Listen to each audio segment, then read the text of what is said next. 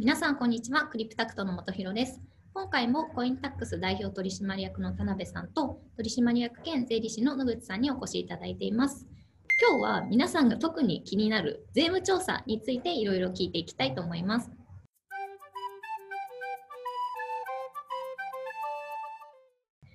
コインタックスさんはおそらく国内でトップクラス、あの今までで400人以上の仮想通貨のあの損益計算から確定申告まであの対応されてきたということだったんですけれども、その中でこう税務調査っていうのは、どれぐらいこう対応された経験があるのか、まずお聞かせいただけますでしょうか？そうですね、税務調査でいくと、全部合わせたの十数件はあわせていただいて、ね。意外とやっぱ結構あるもんなんですね。ちなみに税務調査って なんか全然私は経験がないんですけども入る時ってなんかハガキみたいなのが自宅に来るんですかね？まずですね、えっと税理士に依頼してるかしてないか、要は最初出したし当初の申告ですね。はいそれをあの税理士に依頼してる方っていうのは、えっと、税理士事務所に電話が入ります。あそうなんですね要はご自宅にいきなり電話が来るってことはまずありえないですね。ただあの、税理士は最初依頼せずにご自身で申告してたり、はい。あとは、まあ、申告をもとそもそもしてないよっていう方。っうん。ていうのは、えー直接ご自宅に連絡が入る、もしくはいきなり訪ねてくる。えピンポーンってことですか？そういうことです。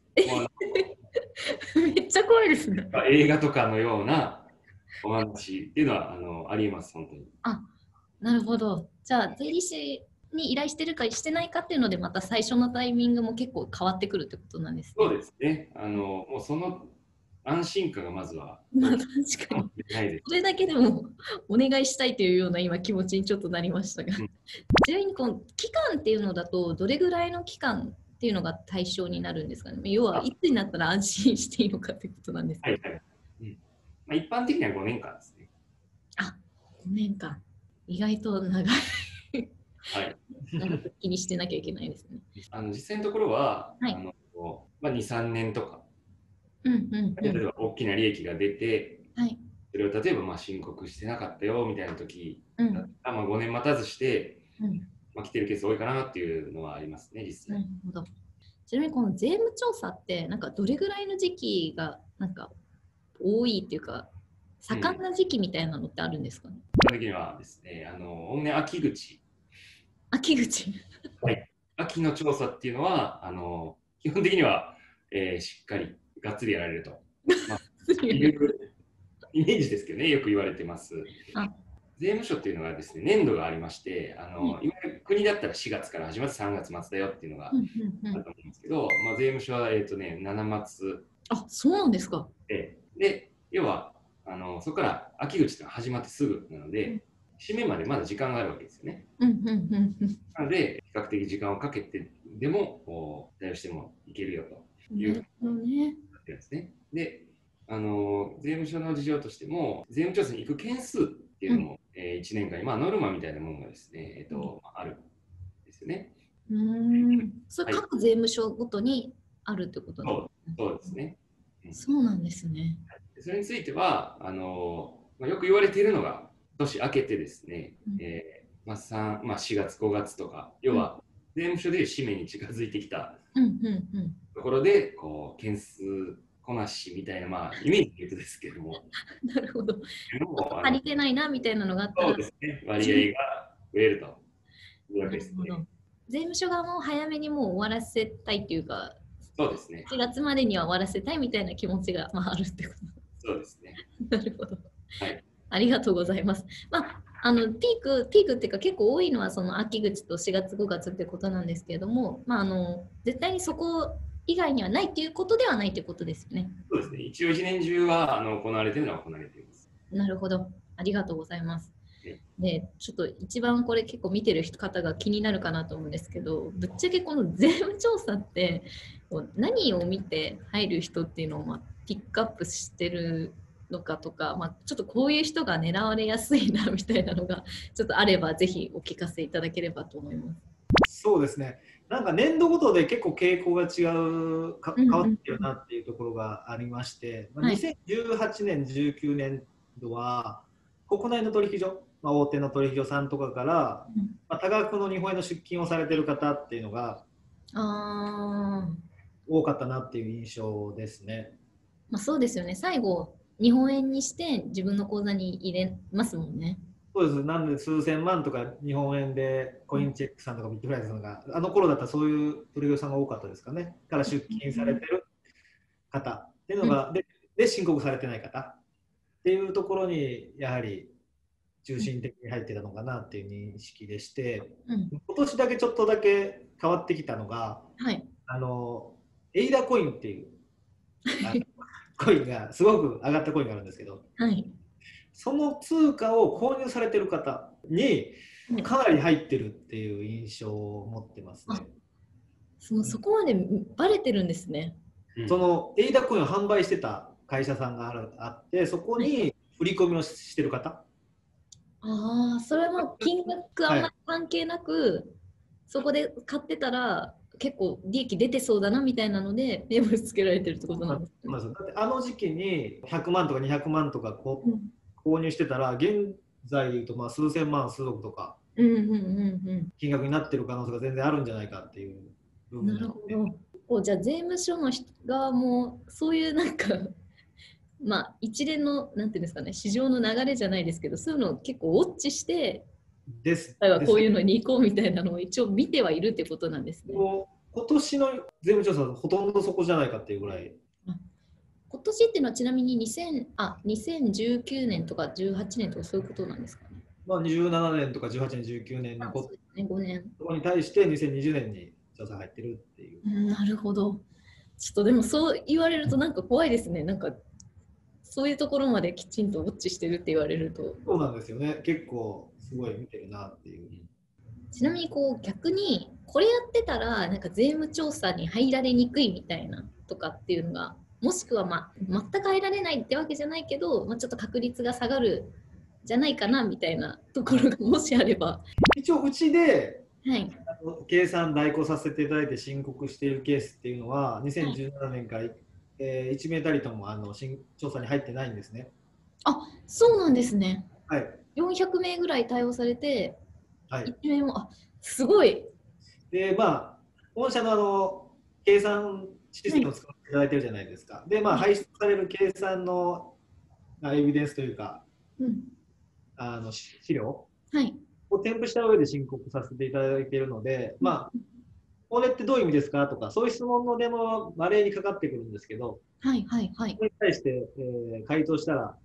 あ分かりました、なるほどって終わることが多いですね。なるほど。まで進んだことは一件もないです。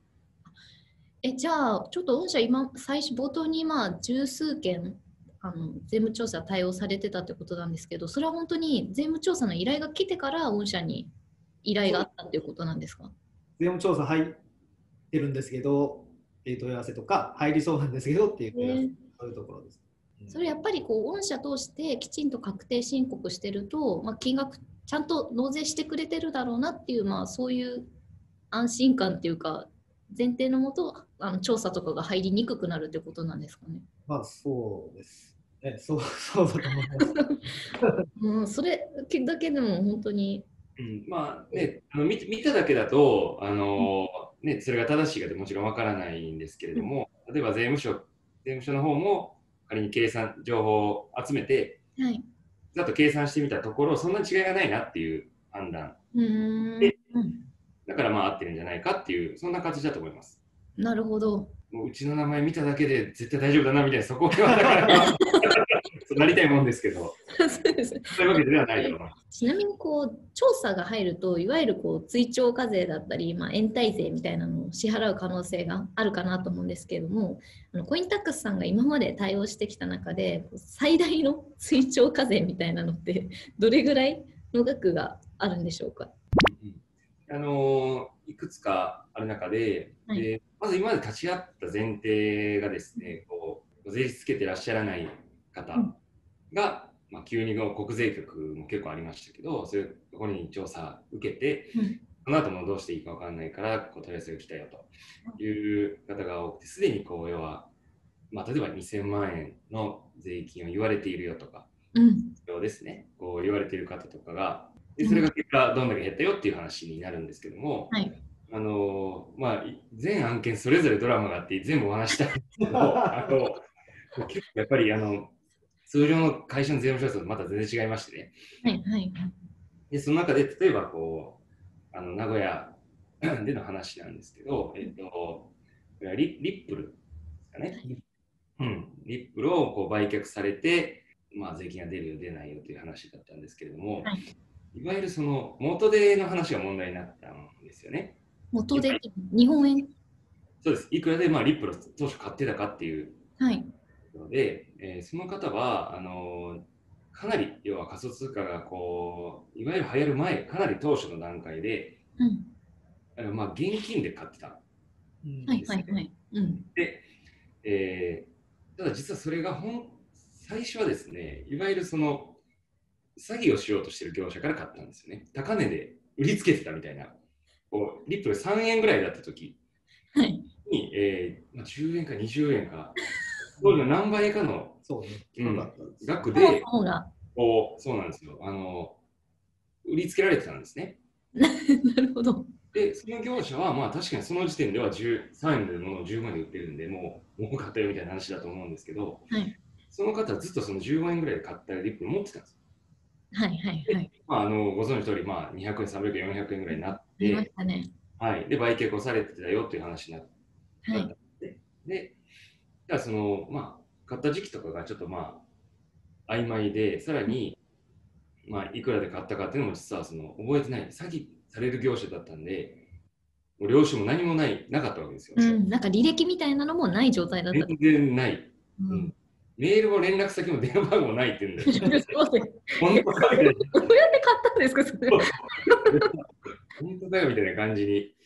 なったんですけど、じゃあ税務調査になったら、まあ、ある程度もう推定してあげなきゃいけないっていうのがあって、はいじゃあそのそこら辺の日の相場を見てと。はいってなったら3円になっちゃうわけですね。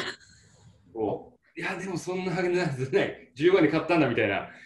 自分の記憶の中では残ってるってことですねはい。で、そのじゃあ2000万、まあ、